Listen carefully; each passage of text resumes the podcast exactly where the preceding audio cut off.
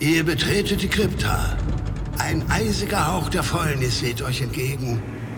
Aus uralten Sarkophagen erheben sich bedrohlich laut zwei in Lumpen gehüllte Gestalten.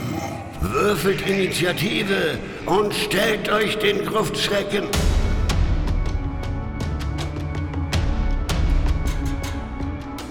Gruftschrecken, der deutschsprachige Oldschool-Rollenspiel-Podcast. Ins Grabmal des Amun-Re wagen sich die Gruftschrecken nur in Begleitung von Fachkraft Roxane Bicker. Gemeinsam erfüllen sie den letzten Wunsch des Geisterpharaos und trotzen Fallen, besiegen krasse Gegner und bringen irgend so einen Stab und einen Stein in ihren Besitz. Nicht, weil sie scharf auf Schätze wären, nein, es geht ihnen einzig und allein um das Seelenheil von Amun-Re.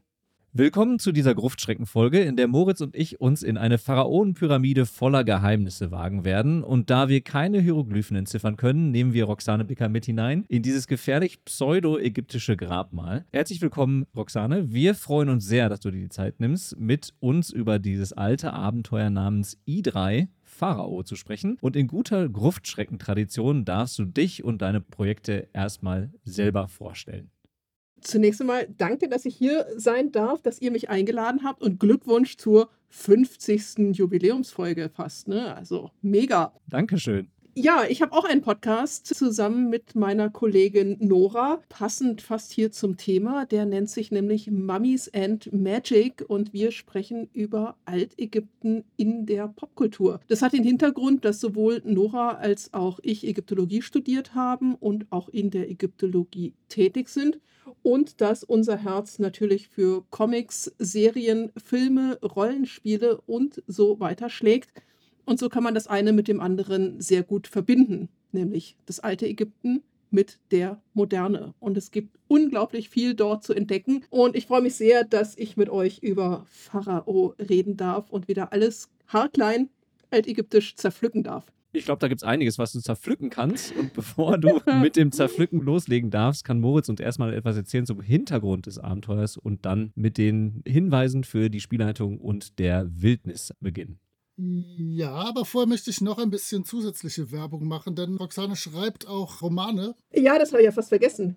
Huch. Drei davon sind glatt, leicht ägyptisch angehaucht und definitiv lesenswert. Die anderen, das sind zwei bisher, ne? Die sind so ein ja. bisschen norddeutsch und das erste davon fand ich ein bisschen wie Aquarius von Tom Finn in etwas besser, aber natürlich leider ohne Hörbuchfassung von Oliver Rohrbeck gelesen. Aber das kann man ja nicht immer haben. Ja, aber was nicht ist, kann ja noch werden, ne? Wir arbeiten dran. Ja, also ich schreibe nebenher auch Bücher, ich gebe auch Anthologien heraus. Ich bin Teil eines Münchner Schreibervereins, der der Münchner Schreiberlinge, wo wir uns gegenseitig motivieren, zusammenschreiben, uns fortbilden und so weiter. Ich arbeite auch nebenher noch in der Kulturvermittlung im Ägyptischen Museum hier in München. Ich habe auch noch eine Familie und manchmal habe ich das Gefühl, dass meine Tage irgendwie deutlich mehr Stunden haben als anderer Leute Tage vielleicht oder auch nicht. Also sehr gerne, wenn ihr irgendwie über mich und meine ganzen Projekte Bescheid wissen wollt, dann könnt ihr gerne auf meine Homepage gucken, www.roxanebicker.com. Die kommt mit Sicherheit auch noch in die Show Notes.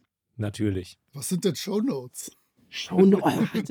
Das ist so dieser ganze Kram, der unter der Podcast-Folge ellenlang immer drunter steht, wo niemand reinguckt. Nicht bei uns. Ja, genau, außer hier. Mhm. Okay, ja gut. Nachdem ich darauf hingewiesen habe, fangen wir mit dem langweiligen Teil an. Und diesmal muss ich sagen, hat Benjamin die Aufteilung gemacht und da hat es mich noch härter erwischt, als ich mich bisher selber jemals erwischt habe. Aber wir fangen mal mit dem wirklich langweiligen an. Ihr habt schon gehört, das ist das Abenteuer I3 Pharaoh für AD und D1. Und die I-Serie geht von I1 überraschenderweise 1981 Dwellers of the Forbidden City vom großartigen Zeb Cook bis I12 1987 Egg of the Phoenix von Frank Menzer. I steht für Intermediate und das ist tatsächlich so ungefähr der Sweet Spot für AD&D 1 Abenteuer. So zwischen 5 und 10 die Stufen, da kann man schon ordentlich was rocken mit den Charakteren und muss nicht bei jedem Goblin Angst haben, erschlagen zu werden. Aber es gibt auch noch genügend Gefahren, der sich die Gruppe stellen muss, der sie nicht zwingend gewachsen ist. Also die ganze Intermediate-Reihe könnt ihr euch auf jeden Fall mal angucken. Dieses Abenteuer Pharaoh erschien zuerst 1980 bei Daystar West. Das ist so eine Art ja, so eine Art Privatverlag, Rausgabe von Tracy und Laura Hickman, den beiden AutorInnen. Die haben aber irgendeine fürchterliche Business-Entscheidung getroffen, sind pleite gegangen und hatten dann die coole Idee, ihre Abenteuer an TSR zu verkaufen und Tracy Hickmans Designkünste noch gleich mit dazu. So kam das dann 1982 bei TSR raus. Das ist die Fassung, die wir euch heute vorstellen werden. Das Ganze kam dann auch nochmal 1987 raus in einer Abenteuer-Anthologie, die ich in die Kamera halten könnte, was euch im Podcast überhaupt nichts nützt, deswegen lasse ich das. Die heißt überraschenderweise Desert of Desolation und umfasst die drei Abenteuer Pharaoh, Oasis of the White Palm und Lost Tomb of Martek. Aber das sind nicht nur diese drei Abenteuer, sondern es gibt auch noch wirklich eine schicke Rahmenhandlung und die Abenteuer werden auch überarbeitet, was auch gerade meinem Teil, den ich für Pharao besprechen darf, definitiv sehr gut getan hat. Nochmal danke an dieser Stelle, Benjamin, für die Aufteilung. Gerne. Das Ganze kam dann auf Deutsch raus als schicke Box VR4 Wüste der Verdammnis und zwar 1999 bei Amigo. Ihr werdet es nicht glauben, VR steht für Vergessene Reiche, denn das wurde dann einfach mal in die Vergessenen Reiche transportiert. Und hier das Buch 1, Schrägstrich Abenteuer 1, heißt Das Grabmal des Pharaos. Ja, kommen wir zum Inhalt.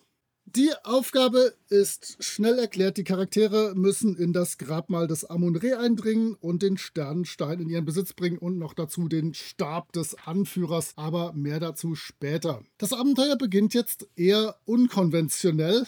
Manche würden sagen unglücklich. Denn die Abenteurerinnengruppe findet sich plötzlich eingekreist von struppigen Reitern wieder ohne Erinnerung daran, wie sie hierher gelangt ist. Und der Anführer beginnt direkt ihnen eine lange Schriftrolle vorzulesen. Sei es wie es sei, sie haben angeblich irgendwas gemacht. In Klammern, sie sind Fremde, das reicht aus. Und werden jetzt mit Vorräten und Co. in die Wüste geschickt, um irgendwelche Leute zu verfolgen, die irgendwie dem Reich nicht gut getan haben. Und äh, ja, macht das mal, ihr seid Fremde, ihr seid entbehrlich. Auf geht's.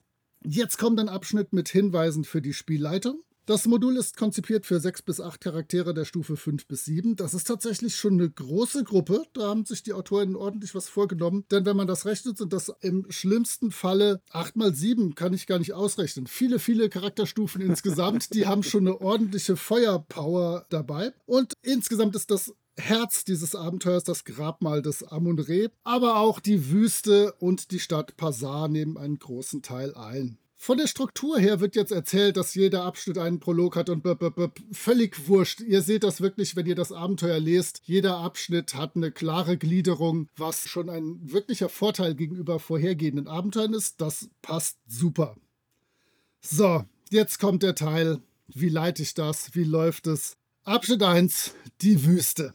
Und diese Wüstenkarte ist klein. Sie sieht zwar sehr schick aus und hat auch ein schickes isometrisches Aussehen, aber die ist verteufelt klein. Aber es gibt für sämtliche Elemente des Hexcrolls genaue Regeln. So muss das. Es gibt Regeln für die Verwaltung des Wassers, Regeln für das Verdursten, Regeln für das Reisetempo, Regeln für Sichtweite in der Wüste und gleich zwei Begegnungstabellen. Die erste enthält vor allem Wesen, die in der Wüste leben, sowie Naturphänomene wie ein Sandsturm oder so Wolkenbildungen, was auch immer da in so einer Wüste mal passieren kann. Würfel ich eine 11 oder 12 auf einem W12, dann geht es zur zweiten Tabelle und da ist dann mal direkt ein Purpurwurm, eine schicke Fata Morgana oder irgendwelche komischen Luftlanzenreiter abgefahren, aber noch nicht abgefahren genug für mich. es gibt dann nämlich festgelegte Begegnungen, die von A bis J gehen. Und hier ist der fette Schwachpunkt des Ganzen. Ich habe mich ja in den letzten Jahren wirklich viel mit Hexkampagnen beschäftigt und da krieg selbst ich bessere Sachen hin und ich bin schon wirklich nicht der großartigste Designer, aber sorry, das ist echt nicht aufregend. Punkt A ist beispielsweise der Startpunkt. Hier wird nochmal das Intro ganz vom Beginn des Abenteuers vorgelesen. Die Gruppe erhält Wasser, Zelte, ein so eine Art Bestätigungsschreiben, dass sie in offizieller Mission unterwegs sind. Sie bekommen Feuerholz. Sie bekommen eine alte Karte, die wir im Anhang finden. Ja, und diese alte Karte hat aufregende Schriftzeichen auf sich. Aber wir drei haben nirgendwo im Abenteuer eine genaue Erklärung gefunden. Da gehen die AutorInnen scheinbar davon aus, dass das so einfach zu lesen ist, dass die das schon hinkriegen. Und da muss man der Spielleitung nicht unbedingt sagen, was da draufsteht. Aber ganz ehrlich, ich fürchte, das ist fürs Abenteuer auch nicht schrecklich wichtig. Ich fürchte, das ist reines Flavor man braucht die Karte einfach gar nicht. Also es sind keine Hieroglyphen, das kann ich bestätigen. Es sind irgendwelche Schriftzeichen, aber ja, man braucht die Karte auch nicht wirklich. Es ist nice to have, aber mehr auch nicht. Okay. Was cool ist, jetzt hier bei diesem Startpunkt A sind, es gibt ein W10 Gerüchte und diese Gerüchte sind wirklich schön. Da sind Warnungen, Gedichte, die helfen können, Unsinn von goldenen Palästen und so weiter und so weiter. Das ist cool. Aber der Rest ist ziemlicher Kokolores. B ist Tore. C. Treibsand. D. Hügel. E. Gabelung. F. Ende des Weges. G. Die versunkene Stadt Pazar. Die ist schon relativ cool und zuerst kommt Taranteln und Rätselkrempel und dann ein großes Finale. In diesem großen Finale kann man dann drei Fallen abräumen und als Schatz mit großen Anführungsstrichen findet man da einen, tierisch arroganten Efred, der der Gruppe ganz sicher keine Wünsche erfüllen wird. Super Sache, hat sich gelohnt, sich durch die versunkene Stadt Pazar zu kämpfen. Tolle Sache. Aber diese ganze Stadt enthält auch ein paar wirkliche Perlen. Bitte, bitte. Ägyptologisch gesprochen. Dafür haben wir dich eingeladen. Ich habe da gelesen und habe gedacht, boah, Kokolores, hau die Perlen raus. Nein, mir ist das Herz aufgegangen. Und zwar, wenn man sich nämlich genau diesen Punkt G, die versunkene Stadt von Pazar, anschaut, dann können die SpielerInnen dort eine Inschrift finden und entziffern. Mein Name ist Maniosimus und so weiter und so fort. Und das hat in der Tat einen, nun vielleicht nicht direkt ägyptologischen Hintergrund, aber das verweist auf ein berühmtes Gedicht Ozymandias von Percy Shelley, geschrieben 1818. Das ist der Ehemann jener berühmten Frankenstein Mary Shelley. Und dieses Gedicht Ozymandias bezieht sich auf den Pharao Ramses II., Ramses den Großen, der mit seinem ägyptischen Namen Usama Adre hieß. Und das Ganze ist über die griechische Übersetzung dann zu Ozymandias geworden. Und diese dreieinhalb Zeilen, die hier zu stehen, sind eine eins zu eins Übertragung aus diesem Ozymandias-Gedicht. Dort heißt es nämlich am Ende, My name is Ozymandias, King of Kings. Look on my works, ye mighty, and despair. Nothing besides remains round the decay of that colossal wreck. Boundless and bare, the lone level sands stretch far away. Und das ist genau das, was wir hier nämlich dann auch in dieser Inschrift finden. Also mega. Da hat sich jemand richtig Gedanken gemacht und ist da ziemlich tief eingestiegen. Ein kleiner Hintergrund noch, Percy Shelley ist zu diesem Gedicht inspiriert worden durch Ausgrabungen in Ägypten.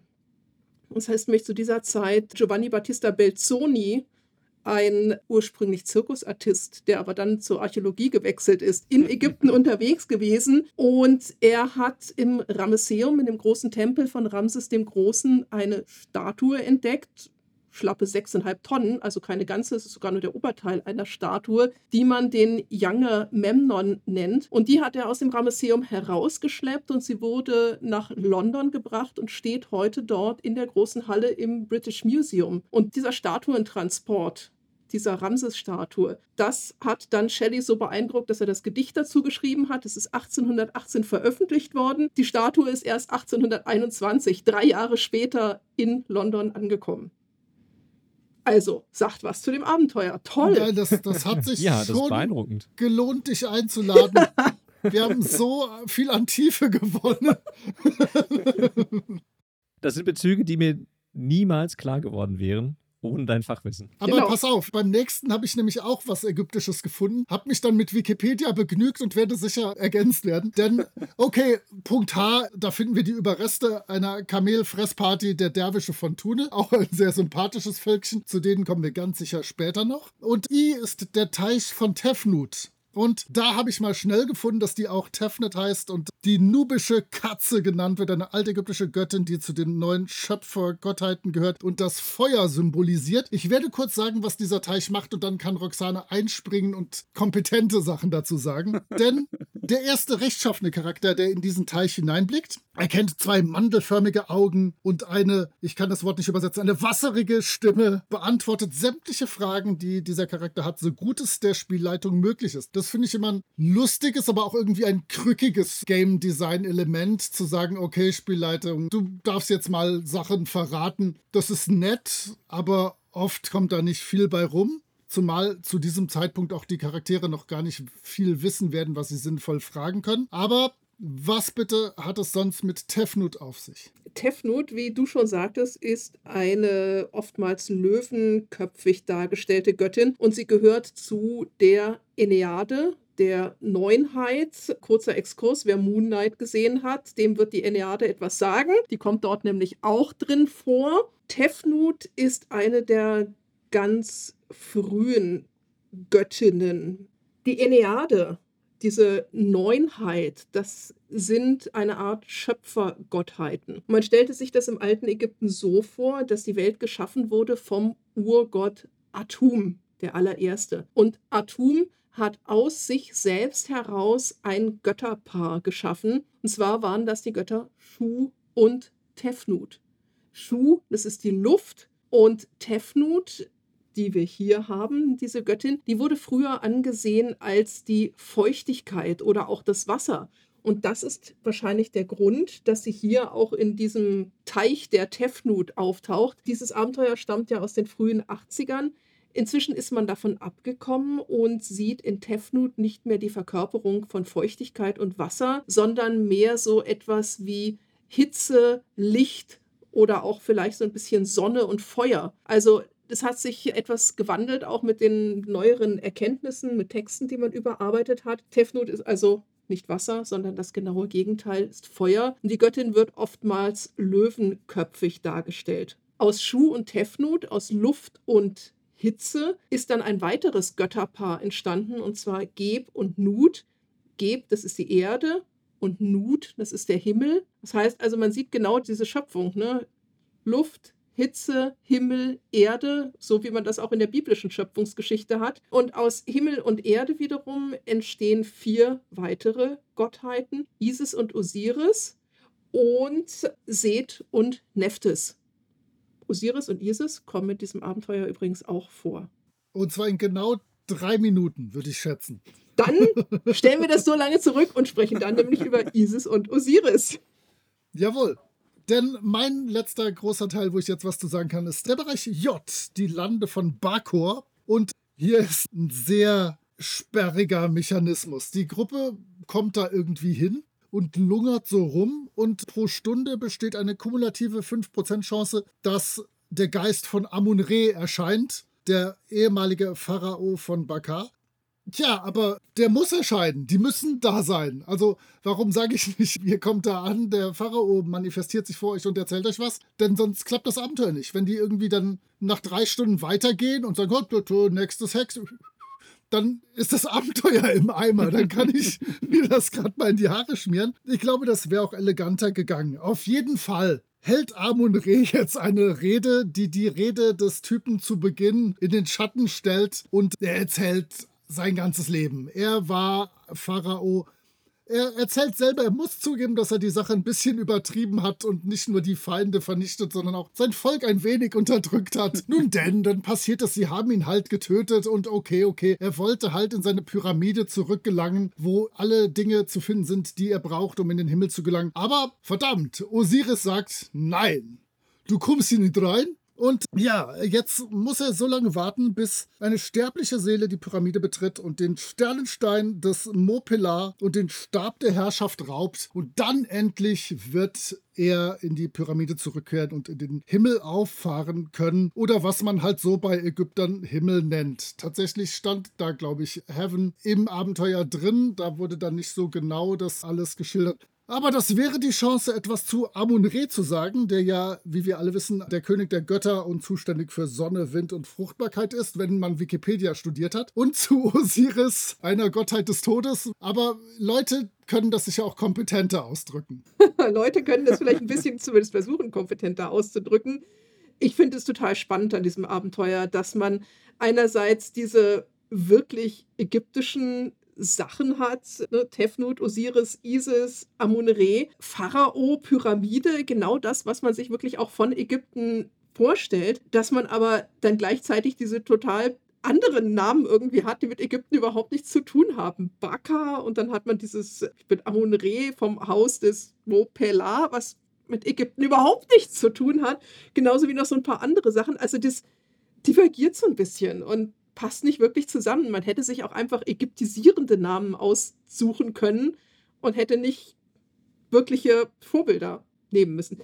Ich habe noch eine Frage, bevor du loslegst. Ja. Es kommen ja jetzt und später immer wieder die Derwische vor. Ja. Derwische sind auch nichts Ägyptisches, oder? Die sind für mich immer so ein bisschen arabisch weiter östlich, oder? Für meinen Kopf. Es gibt in der Tat in Ägypten Derwische, aber Okay. nicht in altägyptischer Zeit. Das heißt also, das ist was modern Ägyptisches, wie du sagtest, ägyptisch-arabisches. Also man hat hier fröhlich miteinander vermischt, den Orient, wie man ihn so kennt und alles, was man dort hat, auch diese komischen Säbelreiter und alles, das ist eher moderner als wirklich altägyptisch. Und wir sprechen ja nachher nochmal über die Bilder, auch in diesen ganzen Darstellungen ist es halt eher so ein Orient, ich sage jetzt mal Karl-May-Ägypten als alles andere. Also es ist fröhlich durchmischt. Amun-Re, König der Götter, ist also eigentlich mh, kein König, sondern Amun-Re war einer der vielen altägyptischen Götter, namentlich der König der Götter zur Zeit des Neuen Reiches. Von Tutanchamun, dem König, hat man vielleicht schon mal gehört. Da taucht dieser Name Amun auch wieder auf. Und in Ägypten ist es so, dass man Götter gerne miteinander vermischt hat. Das heißt, es gibt den Gott Amun, der in der Tat ein Himmels-, ein Luftgott war. Es gibt den Gott Re, den Sonnengott, einen falkengestaltigen Gott. Es gibt aber eben auch den zusammengesetzten Gott Amun-Re. Das hat man in Ägypten, dass die Götter miteinander verschmelzen.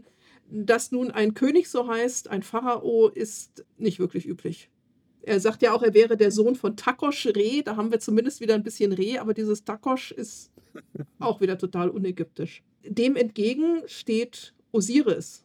Von dem haben wir jetzt eben schon gehört. Also er ist ein Gott der Neunheit aus der letzten Generation und Osiris ist der Herrscher über das Totenreich. Das heißt also der über die Unterwelt, über das Jenseits herrscht. Wie ist er dazu geworden? Nun, man glaubte im alten Ägypten, dass zunächst die Götter mit den Menschen auf der Erde gelebt haben. Osiris war der König über Götter und Menschen, ist allerdings von seinem Bruder Seth umgebracht worden, wurde dann von seiner Ehefrau Isis wiederbelebt und ist dann zum Herrscher über das Jenseits geworden. Osiris scheint es nicht ganz so zu passen, was der König Amun-Re hier getan hat und deswegen verflucht er ihn und verwehrt ihm den Eingang in das Jenseits. Sehr schön ist, dass man hier durchaus mit diesem Glauben der Menschen im alten Ägypten spielt, die nämlich ihre Gräber natürlich mit ganz vielen Schätzen, aber auch mit Naturalien vollgestopft haben, weil man glaubte, dass man diese Dinge im Jenseits zur Verfügung hat. Und das ist ja genau das, was unser Pharao Amun-Re hier getan hat. Er hat seine Pyramide mit allem vollgestopft, was nur ging, damit wirklich gesichert ist, dass er auch ins Jenseits eingeht. Das heißt, das passt sogar halbwegs gut. Das, ist passt ziemlich gut, ja, schön, genau. ne? Also das passt ziemlich gut. Das, äh, was man sich hier ausgedacht hat, das funktioniert. Gut, denn sollte die AbenteurerInnengruppe jetzt nicht weitergezogen sein, weil sie bei den Prozentwürfen nicht diese Begegnung erwürfelt hat, dann kämen eure interessanten Teile dieses Abenteuers endlich zum Tragen. Wir kämen in diverse Tempel, Labyrinthe, Hallen, Grabstätten und das volle Ägypten-Programm. Bitte, ich werde mich jetzt zurückhalten und nur noch euren Worten lauschen. Haut rein. Ja, wenn die AbenteurerInnen es jetzt also über sich gebracht haben und beschlossen haben, dass sie nun Amun-Re helfen und in das diebessichere Grab einbrechen, denn natürlich, sie sind HeldInnen, sie werden das hinkriegen, dann kommen sie zunächst einmal nicht in die Pyramide, sondern in einen vorgelagerten Tempel. Das ist die Sektion 2 des Abenteuers, der Tempel. Wir haben hier auch so einen schönen Background wieder, der so ein bisschen das Ganze einleitet und uns sagt, dass also die Gräber der Pharaonen nicht nur Grabstätten waren, sondern komplexe religiöse Orte, die dafür sorgen sollten, dass der tote Pharao zu einem Gott sich wandelt. Und solche Tempel wurden also für diesen heiligen Prozess verwendet, um den Pharao in die nächste Welt zu bringen. Jein. Also zunächst einmal, man musste den König nicht in einen Gott verwandeln. Der altägyptische König war Gott und Mensch in einer Person. Er war der Sohn der Götter. Er war der Einzige, der im Glauben der Ägypter nach mit den Göttern sprechen und mit ihnen kommunizieren konnte. Er war also die Schaltstelle zwischen den Göttern und den Menschen. Die Pyramiden waren in der Tat Grabstätten und man hat in vielen von diesen Pyramiden auf der Innenseite der Wände Texte. Diese Texte nennt man Dada Pyramidentexte, die in der Tat die Himmelsfahrt des Königs beschreiben, also wie der König, die Seele des Königs aufsteigt und zu einem Stern am Götterhimmel wird. Passt also ganz gut, nur mit dieser Wandlung in einen Gott, da sind wir nicht ganz so mit dabei. In der Tat sind Pyramiden nicht nur diese Einzelbauwerke, die wir kennen, sondern zu denen gehören mehrere Tempel. Man hat zunächst einen Taltempel, der, wie der Name schon sagt, im Tal, nämlich direkt am Nil liegt. Von diesem Taltempel hat man dann eine Prozessionsstraße, einen Aufweg zu einem weiteren Tempel, der unmittelbar vor der Pyramide angesiedelt ist und für den, man hat immer so schön gesagt, Totenkult des Königs zuständig ist, wo also für ihn Opfergaben dargebracht werden, wo die Priesterschaft wohnt und sich um das Grabmal des Königs kümmert. Also von der Architektur sind wir damit schon wieder ganz gut, auch wirklich im ägyptischen Bereich.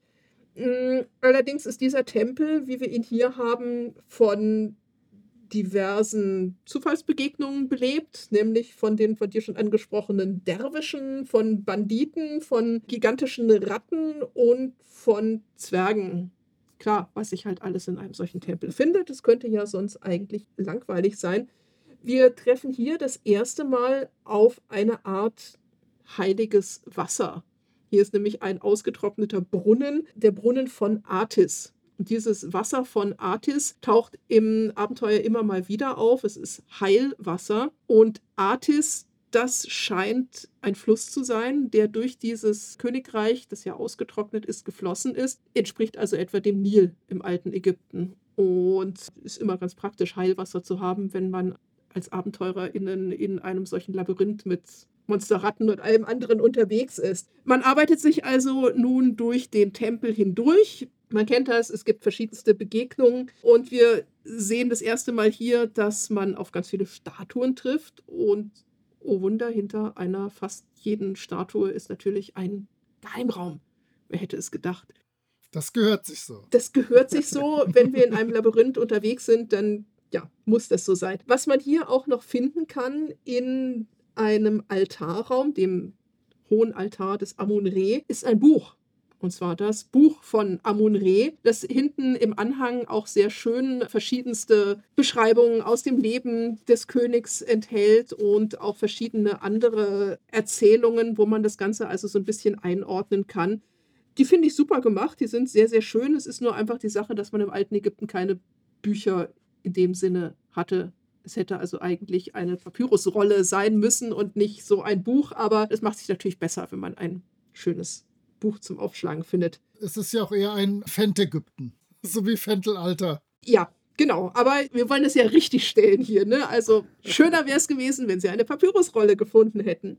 Es sind auch wieder einige Sinnsprüche, die sich dann erst ganz zum Schluss wieder auflösen. Denn natürlich hängen diese verschiedenen Labyrinthe, die man jetzt durchgehen muss, die später dann so im Innern der Pyramide auch angesiedelt sind, miteinander zusammen, was die SpielerInnen hier allerdings noch nicht wissen. Wenn man sich dann relativ, ich sage jetzt mal einfach, durch den Tempel hindurch gearbeitet hat und ihn hinten auf der gegenüberliegenden Seite wieder verlässt, kommt man zur Sektion 3 und betritt nun die Pyramide. Das heißt also, aus dem Tempel gibt es einen Eingang, eine Plattform, über die man sich auch erst durchkämpfen muss, in die eigentliche Pyramide. Und dort hat man nun das geplünderte Grab.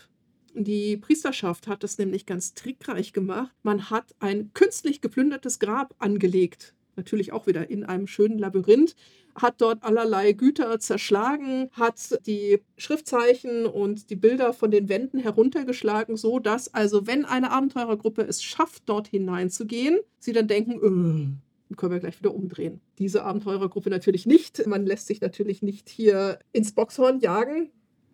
Und wenn man nun hier hindurch will, trifft man wieder auf Tada, diverse Statuen, die diverse Durchgänge verbergen und es ist einfach so schön. Ich musste so lachen. Dann gibt es irgendwie einen Altar, wo zwei Handabdrücke sind. Was muss man damit wohl machen? Und komischerweise. Hey, das war 1980 sind, noch spannend. Ja, ja, komischerweise sind die ganzen Wände mit dem Namen Amun-Re versehen. Hm. Nun, also wenn man darauf kommt, dann öffnet sich halt eine weitere Tür und lässt die Leute durch. Das ganze Labyrinth, was man hier hat, hat allerdings keinen Ausgang in dem Sinne.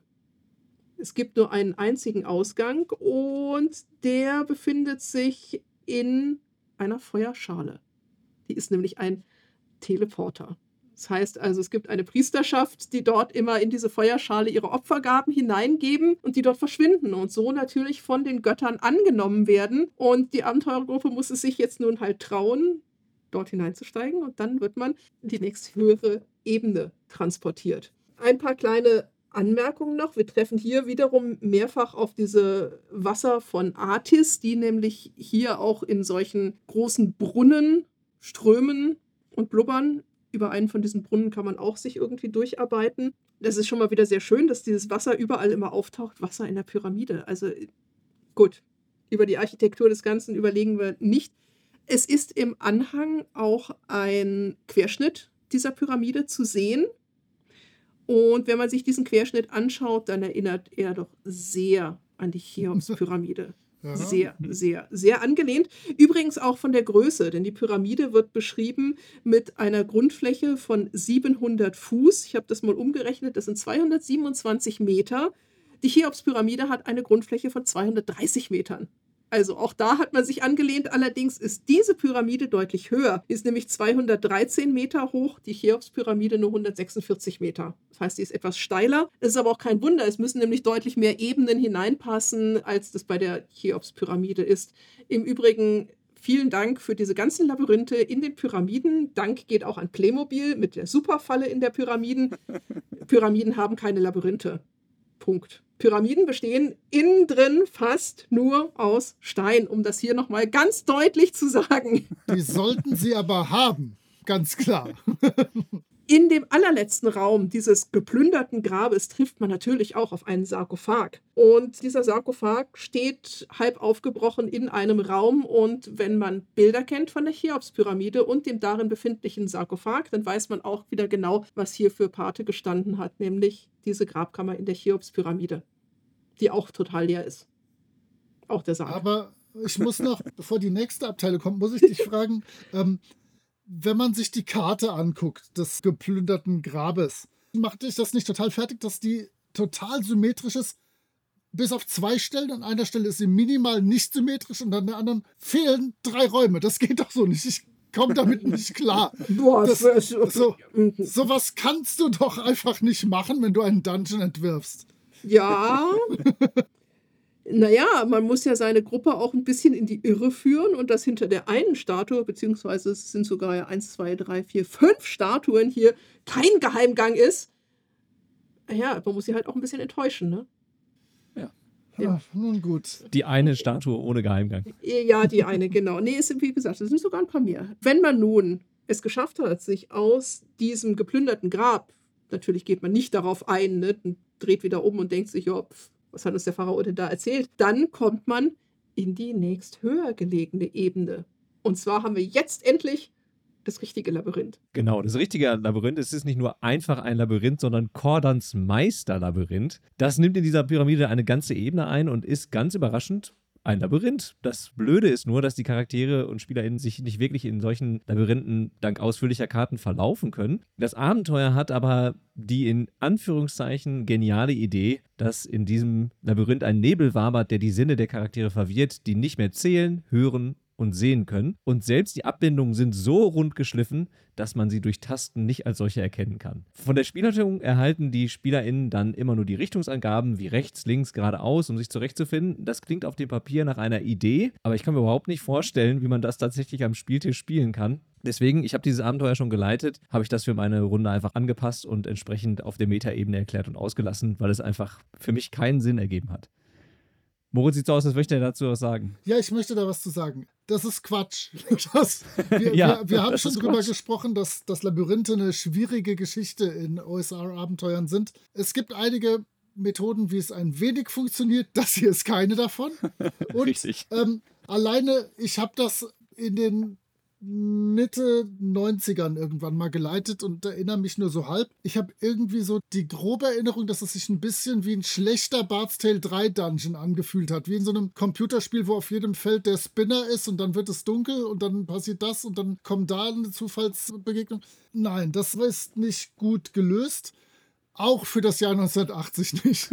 Vor allem, es ist sehr schön, du hast mehrfach Minotauren hier drin. Ja, da kommen wir noch zu. Warum? Keine Sorge. Warum? Die werden wir noch besprechen. Ja. Aber in diesem Labyrinth lauern neben dem Nebel noch so einige andere Gefahren, neben den Minotauren, über die wir gleich auch noch sprechen werden. Aber zum Beispiel gibt es einen klassischen Fallenraum mit Hebeln, in dem die Charaktere in dieses Labyrinth starten. Und natürlich steht über den Hebeln, dass man sie doch bitte ziehen möge. Tut man dies, so werden alle metallenen Gegenstände in die Luft gerissen und ja, damit auch Charaktere, die dann unschön auf den Boden fallen und sich verletzen können. Und wer jetzt denkt, dass natürlich niemand an einem solchen Hebel ziehen würde, sei versichert, irgendwer zieht immer daran, wenn die Neugier sieht. An jedem Hebel. Das ist der große rote Knopf, den jeder drücken will. Das Skelett, das in diesem Raum liegt, mit einem Schwert in eine Richtung zeigt, ist nur ein Red Herring und als Ablenkung gedacht. Es kommt auf die Hebel an und auch in meiner Spielrunde wurden die Hebel gezogen, natürlich. An den Außenseiten dieses Labyrinths, also von der Karte gesehen auf den Außenseiten, finden sich diverse Fallenräume, in die die Charaktere geraten können und die durch die Ebene darüber beobachtbar sind, sodass die PriesterInnen dieses Kultes sich am Leid der Opfer ergötzen konnten, wenn sie Speerfallen, Pendelfallen, kleiner Einwurf, nur der bußfertige Mann wird bestehen, oder Star Wars-artige Wände zerquetschen uns fallen, wenn sie darin sterben. Schön fand ich den Raum, in dem ein großes X auf dem Boden gemalt ist, das die Stelle markiert, auf die der große Steinquader niederschmettert, wenn man sich darauf stellt. Genial. Und im Labyrinth liegen übrigens ziemlich wahllos Schätze herum, denen man im wahrsten Sinne des Wortes über den Weg laufen kann. Zum Beispiel ein Schutzring plus 3, also ein mächtiger magischer Gegenstand, der einfach auf dem Boden liegt, oder ein verfluchtes Berserkerschwert, das in einem Haufen von Leichen steckt. Ich glaube, deutlicher kann man die Gefahr, die von diesem Gegenstand ausgeht, nicht vermitteln. Aber auch das wird keinen Charakter der Welt davon abhalten, sich das zu greifen. Es gibt dann noch Doppelgänger, die sich als trauernde Elfen ausgeben. Es gibt Derwische, mit denen man sich verbünden kann. Und ein Minotaurenlager. Denn in jedes gute Labyrinth gehören Minotauren. in dem man außerdem durch eine Deckenklappe in die nächsthöhere Ebene klettern kann. Aber stoßen die sich nicht schnell die Hörner in so einem Labyrinth? Die haben ja die naturgegebene Fähigkeit, sich in Labyrinthen einwandfrei zurechtzufinden. Aber ein Raum, über den wir sprechen müssen, ist der Raum mit der Androsphinx, die den Charakteren ein Rätsel stellt und ihnen eine Frage zum Grabmal beantwortet, wenn sie es denn lösen können. Ansonsten attackiert sie direkt. Und das Rätsel lautet wie folgt. Alle Menschen, die im westlichen Teil der Stadt Binden leben, lügen immer. Alle Menschen, die im östlichen Teil leben, sagen alle immer die Wahrheit. Tagsüber vermischen sich natürlich die BewohnerInnen dieser Stadtteile, die man optisch nicht unterscheiden kann. Und die Frage ist dann, welche Frage muss man einer zufällig angetroffenen Person stellen, um herauszufinden, aus welchem Teil der Stadt sie stammt? Oh, ein Klassiker. Könnt ihr das spontan lösen? Ich meine, ihr habt es natürlich gelesen, aber ich weiß nicht, ob man das so spontan lösen kann. Also das gehört aber zu den klassischen Rollenspielrätseln, die in jedem Rätselhandbuch des kleinen Rätselfreundes drinstehen. Also die Lösung ist, man fragt einfach nur, lebst du hier? Und OstbewohnerInnen antworten immer mit Ja. WestbewohnerInnen antworten immer mit Nein und dann hat man das gelöst. Meine Gruppe kannte das Rätsel nicht und hat es allerdings geschafft, es zu lösen. Also Hut ab, nochmal Props hier an meine Gruppe, die das ganz gut hinbekommen hat. Insgesamt ist in dem Labyrinth auf jeden Fall eine ganze Menge los, auch wenn die Idee des Verwirrens der Orientierung irgendwie anders zu handhaben ist. Wie, weiß ich nicht, aber ich würde es auf jeden Fall anders machen. Ansonsten hat mir das Labyrinth äußerst gut gefallen. Sehr viel zu entdecken, sehr viele lustige Fallen. Ich fand es interessant. Darf ich noch was zu der Sphinx sagen? Natürlich. Du bist, du bist ja sowieso jetzt dran und kannst unauffällig zurückgreifen. Ja, die der Sphinx. Ich fand es sehr schön, dass der Name hier benutzt wurde. Ein Androsphinx. Wisst ihr, was ein Androsphinx ist? Ich kann es mir nur mit den Begriffen Mhm. aus dem Monster Manual erklären. Dann ist es halt die Sphinx oder der Sphinx, die Sphinx. Das musst du gleich noch auflösen, Mhm. welchen richtigen Artikel wir verwenden müssen. Mit menschlichen Teilen, oder? Genau, mit einem Menschenkopf. Sehr schön, das ist in der Tat auch ein Fachbegriff in der Ägyptologie, hat man nämlich verschiedenartige Sphingen. Man hat falkenköpfige, witterköpfige oder eben menschenköpfige Sphingen. Diese Sphinx, die hier vorkommt, ist mit diesen Rätselfragen eher die griechische Sphinx. Wobei vom Aussehen her es eher der ägyptische Sphinx ist. Die griechische Sphinx hat nämlich den Oberteil einer Frau, Hinterteil eines Löwen und hat dazu auch noch Flügel. stellt komische Fragen und wenn man diese Fragen nicht beantwortet, wird man aufgefressen. Der ägyptische Sphinx stellt keine Fragen. Der ist zwar auch immer im Bereich von Pyramiden und Tempeln. Man kennt den großen Sphinx von Giza, der vor den drei großen Pyramiden hm, in gigantischer steinerner Form steht. Der ägyptische Sphinx ist eine Erscheinungsform des altägyptischen Königs. Und da dem Glauben der alten Ägypter nach der König immer ein Mann war, ist es also auch der Sphinx in Ägypten. Der Sphinx wird gerade im Bereich der Pyramide so als eine Art Wächter angesehen, stellt aber definitiv keine Fragen und frisst auch definitiv keine Heldinnengruppen.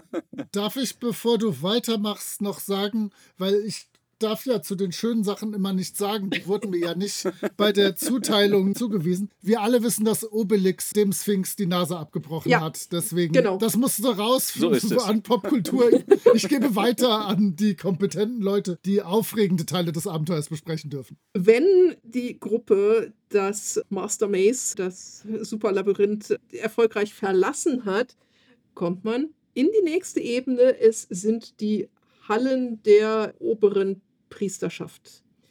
In diesen Hallen lebten nun also die Priester, die sich um das Wohl und Wehe des verstorbenen Königs kümmern, die also hier lebendig eingemauert sind. Das heißt, man bedient hiermit natürlich auch gleich wieder den Topos, dass natürlich der gesamte Hofstaat mit dem König zusammen eingemauert wurde und lebendig begraben wurde, wie sich das gehört. Kurze Randbemerkung, nein, hat man natürlich nicht gemacht. Das hätte man sich einfach nicht leisten können, den ganzen ausgebildeten Hofstaat dort umzubringen. Hier ist es allerdings nun so und man hat hier auch wieder eine ganze Reihe von tada, Zufallsbegegnungen, zu denen große Spinnen gehören, zu denen Gule gehören, zu denen allerlei andere Wesenheiten gehören.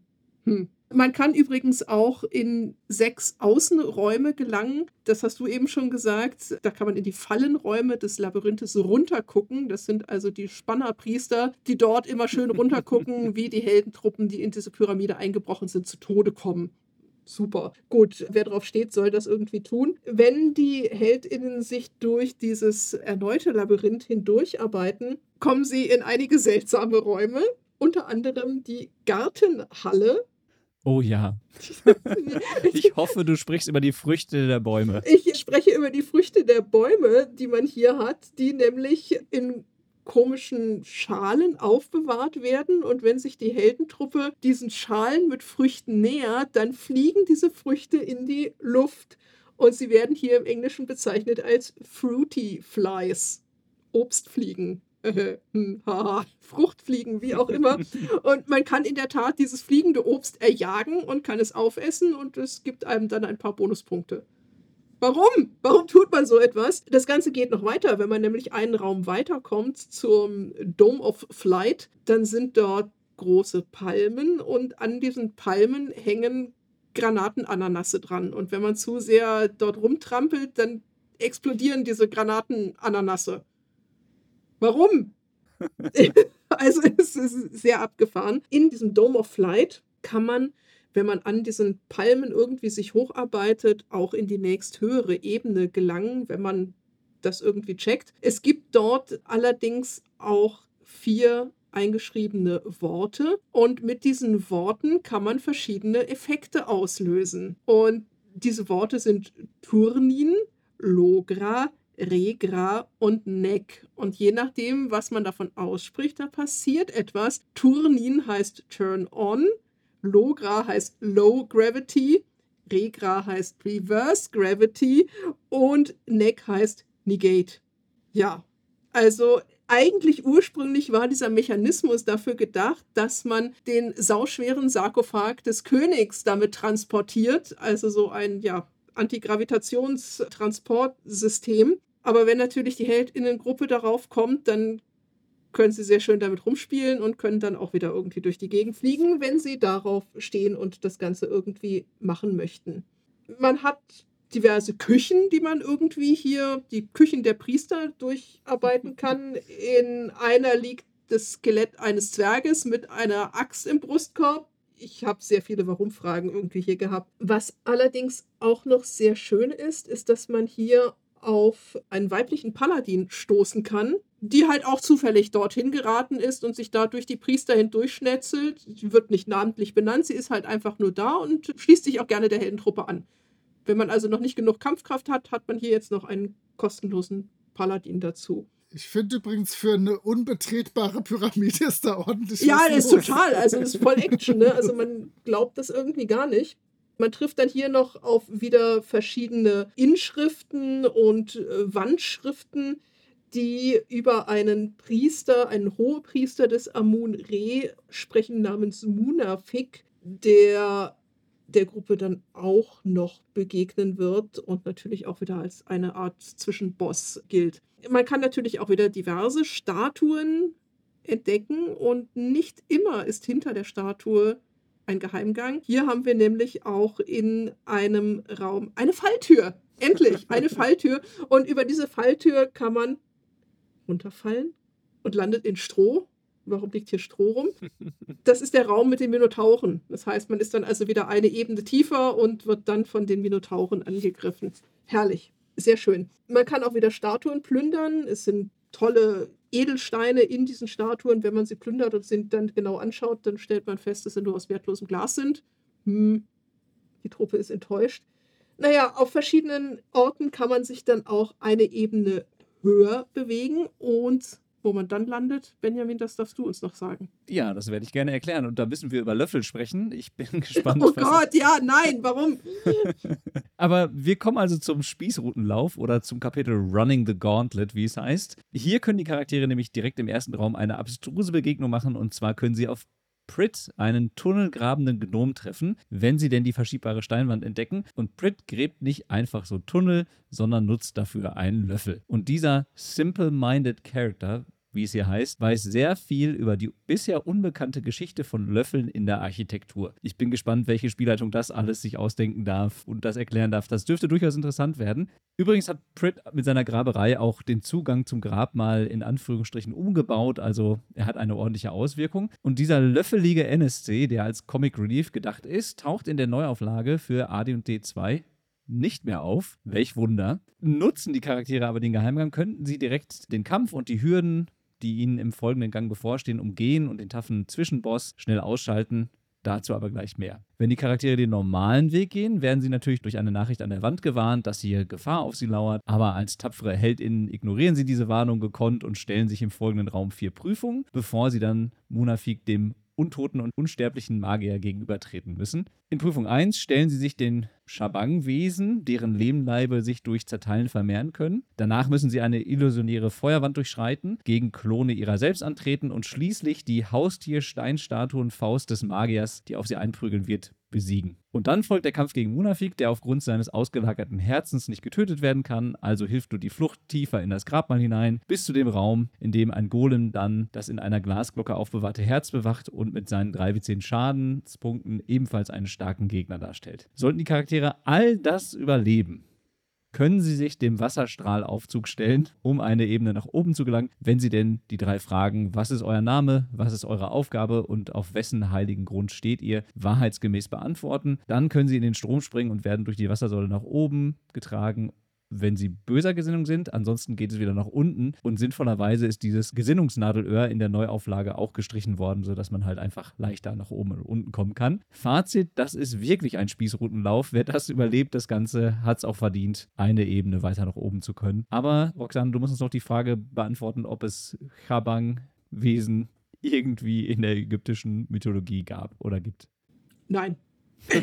Ganz einfach, ich habe keine Ahnung. Also sehr seltsam. Die magischen Kreationen von diesem Munafik. Nein, diese Tonwesen hat man so nicht gehabt. Also das erinnert ja wirklich eher an den Golem, den man dann auch später noch hat. Ja. Nicht ägyptisch, definitiv nicht. Was ich allerdings schön finde, ist diese ganze Episode mit dem Herz. Denn das Herz hat in alten Ägypten auch eine große Bedeutung. Das war nämlich der Sitz der Seele.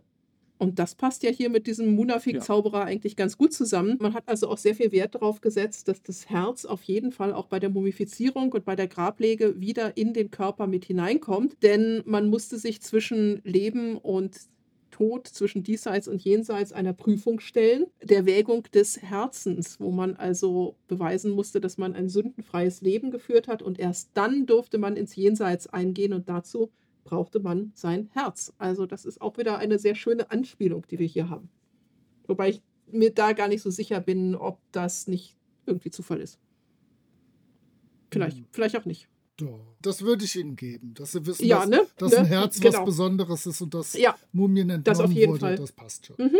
Ja, wenn der Wasserstrahlaufzug benutzt worden ist, dann landet man endlich ganz oben, dort, wo man hin wollte, im Grab des Amun-Re. Uh, es gibt keine Zufallsbegegnungen mehr hier. Es sind auch nur ganz wenige Räume, kein Labyrinth mehr. Man hat es geschafft. Also fast zumindest. Wenn man nämlich dann seinen Wasserstrahlaufzug verlässt, dann kommt man endlich in die Schatzkammer des Pharao. Es sind allerdings noch nicht die Schätze, die man wirklich haben will. Wir erinnern uns, wir suchen den Stern von Mopellar und wir suchen den Stab der Herrschaft. Und in dieser Grabkammer, dieser Schatzkammer, steht auf der einen Seite ein Schilfboot. Und auf der gegenüberliegenden Wand ist ein Wandgemälde eines solchen Bootes. Und wenn man dorthin geht und das versucht anzufassen, dann merkt man, dass man dort durchgreifen kann. Das ist also nur eine Illusion. Und wenn man dort durchguckt, dann befindet man sich oberhalb der Wolken und in ungefähr 10 Meter Entfernung ist dort ein zweites Boot, ein Schilfboot in den Wolken angedockt. Und auf diesem Boot in den Wolken, dort befindet sich nun der gesuchte Stern des Mopellar. Und die Heldinnen müssen also nun versuchen, aus diesem Wolkenfenster, aus der Pyramide, irgendwie auf dieses Boot zu gelangen, um dann diesen Stern sich zu holen. Man hat natürlich auch noch den Sarkophag des Amun-Re und wenn man den aufmacht, kommt heraus, tada, eine Mumie. Die Mumie von Amun-Re, die natürlich dann auch noch bekämpft werden muss. Aber dort findet man auch noch den zweiten gesuchten Stab des Herrschers. Und wenn die Heldinnen nun endlich diesen Stab des Herrschers und den Stern von Mopellar in der Hand halten, dann kann sich einer, wenn die anderen ihn berühren, auch alle Helden wieder zurück teleportieren und landen dann wiederum in der untersten Ebene, nämlich in einem Raum, den man vorher hatte im Tempel, der also von unten nach oben nicht funktionabel ist, für dessen Funktion oder Ingangsetzung man erst diese beiden magischen Artefakte hat. Dann funktioniert das auch mit dem Rückweg und damit ist der Fluch auch aufgebrochen. Das heißt also, sie haben die Schätze, sie haben die diebessichere Pyramide geplündert und damit ist dann auch der Fluch von Amun-Re aufgehoben. Ob er dann wirklich an Osiris vorbei ins Jenseits darf und endlich seine wohlverdiente Ruhe findet, hm, man weiß es nicht. Und was die HeldInnen dann mit dem Schätzen machen, die in der Tat ziemlich super truper magische Artefakte sind. Ich habe bei diesem Stab des Pharao immer so ein bisschen Moses-Vibes ja. gehabt, mit dieser Schlange da dran, ne, die zehn Gebote. Ja, das hat mich irgendwie ziemlich daran erinnert. ja, geschafft episch. Hoffentlich, vielleicht, eventuell. Man weiß es nicht. Moritz, kannst du noch was erzählen zu den Monstern zumindest, die es mhm. in diesem mhm. Abenteuer gibt? Ja, ich habe wieder einen spannenden Teil. Ich möchte auch nicht länger drauf rumreiten, was mir da alles zugeteilt wurde. Ich werde das in Zukunft wieder höchstpersönlich übernehmen. Nein, Quatsch. Ich habe ja das Abenteuer sowieso, ich habe es mal geleitet, ich habe es auch mir so jetzt nochmal komplett durchgelesen und hatte viel Freude daran. Aber erzählen darf ich halt nur Unsinn. Nun denn, es gibt die beiden magischen Gegenstände, den Stab der Herrschaft und klopft man den dreimal vor sich auf den Boden, dann verwandelt sich der in eine Giftschlange. Hämmert man ihn zweimal auf den Boden, erschafft eine Blitzsphäre, wo man Blitze schleudern kann und mit einmal auf den Boden donnern gibt es einen Donnerschlag, der in drei Milliarden, nein, in 1000 Fuß Umkreis, also 300 Meter Umkreis, alle für ein wie zehn Runden vor Furcht erstarren und oder weglaufen lässt. Das ist schon ganz ordentlich. Der Stern von Mopelar ist tatsächlich einfach nur ein Edelstein der Wahrsicht. Das ist ganz cool. Und es wird darauf hingewiesen, dass der mit zwei anderen Edelsteinen in den folgenden Abenteuern zusammen noch viel mehr rocken wird. Aber bisher ist der noch so halb gut. Dann kommt der Foliant des Amun-Re vor, aber das sind im Prinzip zwei Bücher, das Buch des Amun-Re und die Geschichte der Jahre mit ein paar Sinnsprüchen, die allerdings beim Abenteuer an einigen Stellen definitiv weiterhelfen. Ich mag sowas ja immer, wenn es irgendwie so übergeordnete Texte gibt oder Texte zu lesen, zu übersetzen, die dann irgendwo helfen. Das ist schon ganz cool und das war auch schon 1980 und 1982 cool, da würde ich niemals was gegen sagen. Es gibt einige neue Monster. Ja, wir sind ja in der Wüste, deswegen gibt es Staubgräber. Das sind Mini-Varianten des Salak, würde ich mal so grob sagen. Die liegen halt in der Erde, haben Zähne, Tentakel und Dinge und essen Leute. Dann gibt es Symbayaner, einen halbnomadischen Stamm, der eher auf Handel als auf Kampf bedacht ist, aber im Prinzip schon ziemlich fiese Möps. Dann gibt es diese Derwische von Thune, die eigentlich ganz cool sind. Denn die sind lawful neutral und die sind darauf bedacht, dass keine heiligen Gegenstände oder Schreine oder Orte geschändet werden. Die könnten theoretisch nach ein, zwei Begegnungen in diesem Abenteuer zu Verbündeten werden. Allerdings spätestens, wenn die Gruppe dann beschließt, dass sie in diese Pyramide hineingeht, sollte dieser Burgfrieden beendet sein und es sollte Probleme mit den Derwischen geben. Ich finde die ein ziemlich cooles Spielelement und auf jeden Fall eine Zeit lang vielleicht wirklich gute Verbündete. Vielleicht gibt es ja irgendeine rollenspielerische Lösung. Ich sehe sie gerade nicht, aber es gibt ja Gruppen, die schlauer sind als ich, also da will ich jetzt nicht dran zweifeln. Dann gibt es, ich habe sie mal mit Donnerherdenwesen übersetzt. Das sind Verwandte des Purpurwurms. Sie leben in der Wüste, sie haben sieben Trefferwürfel, aber Sie verursachen keinerlei Schaden, sondern machen nur fiese Erdbeben und werfen Zelte und Dinge und Wagen und sonst was um.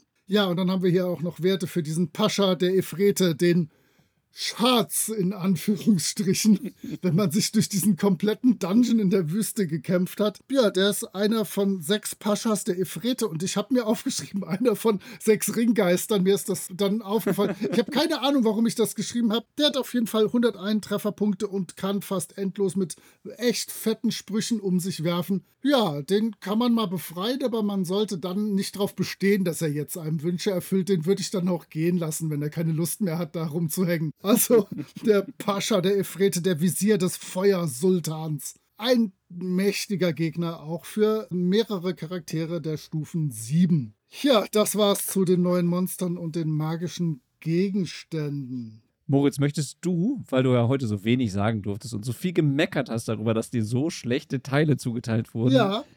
möchtest du dann beginnen, über das Layout und die Illustration zu sprechen? Das möchte ich unbedingt. Es ist zweispaltig. Nein, es ist zweispaltig. Ich finde diese angeägyptische Schrift in den Überschriften extrem großartig und in den Texten extrem mies, denn da liest es sich total fies. Aber in den Überschriften ist die super. Die Illustrationen sind sämtlich von Jim Holloway. Das Cover finde ich ganz, ganz groß. Das ist Oh, Amun ja. Der gerade auf seine Pyramide weist. Dann gibt es noch eine weitere Farbilu im Clubcover drin. Da dachte ich erst, das sei Errol Otis, weil da so ein komischer gelblich-lila Farbton drin ist, aber es ist auch Jim Holloway. Und alle Innenillustrationen sind auch von Jim Holloway und die sind größtenteils nicht so großartig wie das Cover. Sie sind auch so ein bisschen comichaft. Ich finde, das passt zu dem wirklich düsteren und knallharten Abenteuer nicht unbedingt, aber es gibt ein Bild mit so einem Luftschiff-Dingsy und das ist wirklich cool. Insgesamt gefällt es mir gut. Es ist gut aufgemacht. Es ist relativ übersichtlich. Ja, außer dieser merkwürdigen Schrift, die, wie gesagt, in Überschriften total klasse ist. Die finde ich super, aber im Fließtext schwierig zu lesen. Also da bin ich schon mal zufrieden, damit ich mal was Positives gesagt habe. Roxane, bist du auch zufrieden? Ja. also die Außenillustration ist in der Tat also großartig. Wir haben irgendwie einen, ich habe nur jetzt hier den Schwarz-Weiß-Ausdruck, es ist wahrscheinlich ein Mond, eine Pyramide. Wir haben einen Pharao, sehr schön angetan, mit dem Pharaonen-Kopftuch. Man kennt es ja, wenn man Bilder von Tutanchamun sieht, das so in Gold und Blau ist, mit der Ureus-Schlange obendrauf, einer Schutzgottheit. Was ich ein sehr schönes Detail fand, was wieder niemandem auffallen wird, das ist dieses Fell, was er über der Schulter trägt. Das ist nämlich ein Leopardenfell. Und das ist im alten Ägypten die Tracht der Priester. Das heißt, er ist also jetzt hier nicht nur als König, sondern auch gleichzeitig als Priester gezeigt. Dann hält er in der Hand den Krummstab, der auch so schön in Gold und Blau in den Farben des Königs gezeigt ist. Er hat dann so zwei Flügel, die sich über der Brust kreuzen. Das ist nicht wirklich ägyptisch und auch dieses Röckchen, was er anhat, ist wenig zu lang.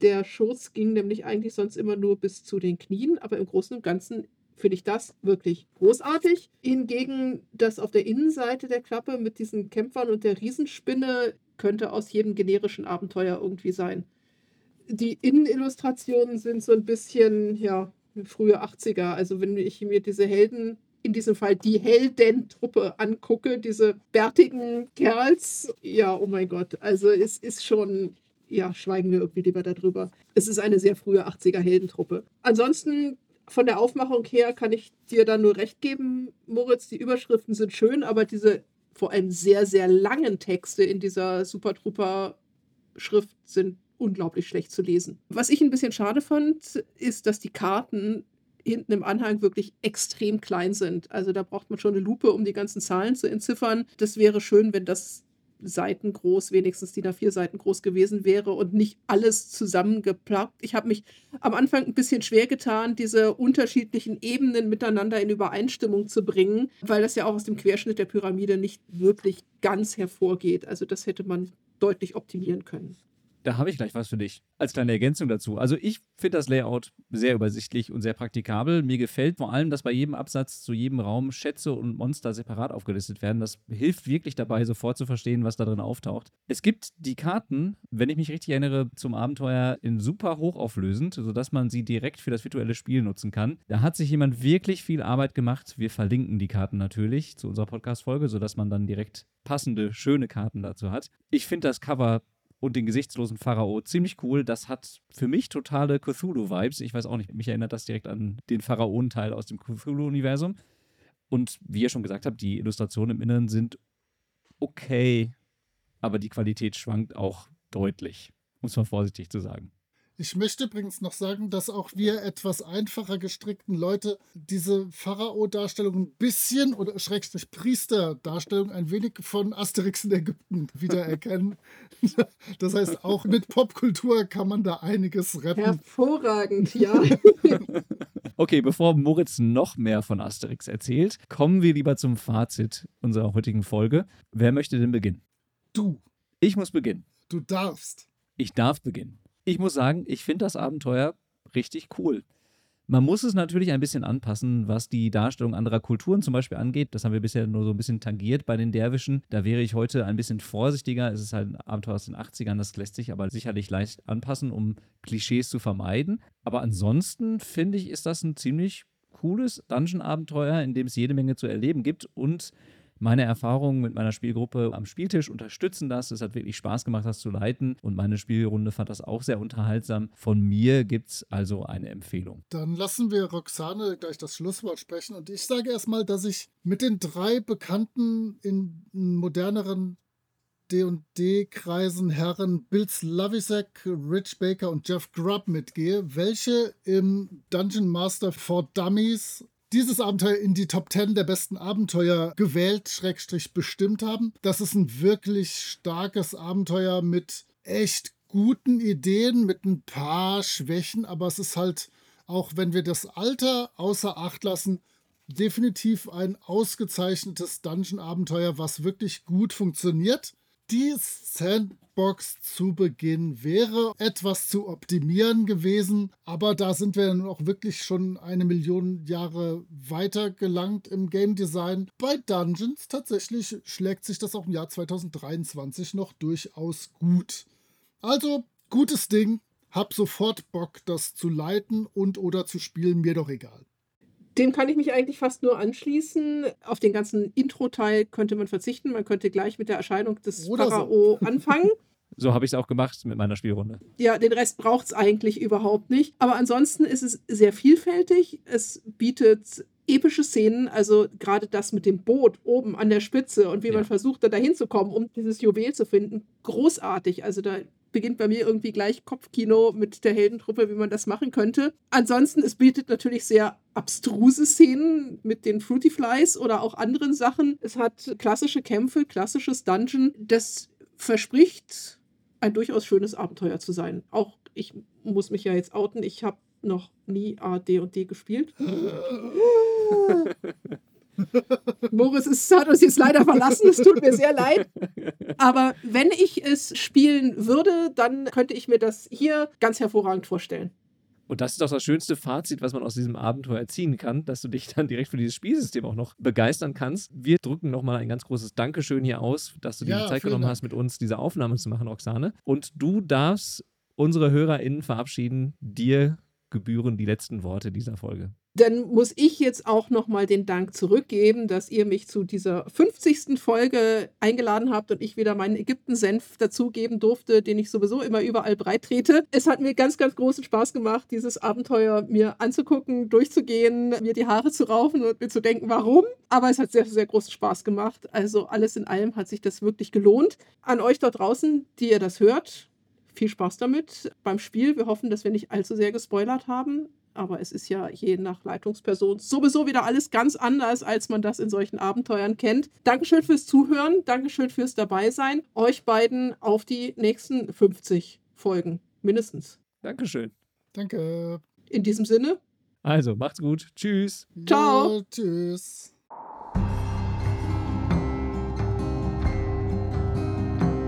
Ihr findet die Gruftschrecken unter anchor.fm slash Gruftschrecken, unter twitter.com slash Gruftschrecken und über alle gängigen Podcatcher. Vielen Dank an Sascha von Yellow King Productions für die Produktion des Intros. Dank auch an Nick DiSalvo und seine Band Elder für die freundliche Genehmigung, ihren Song 3 für das Outro nutzen zu dürfen. Wir freuen uns über inhaltliches Feedback, positive Bewertungen und neue HörerInnen.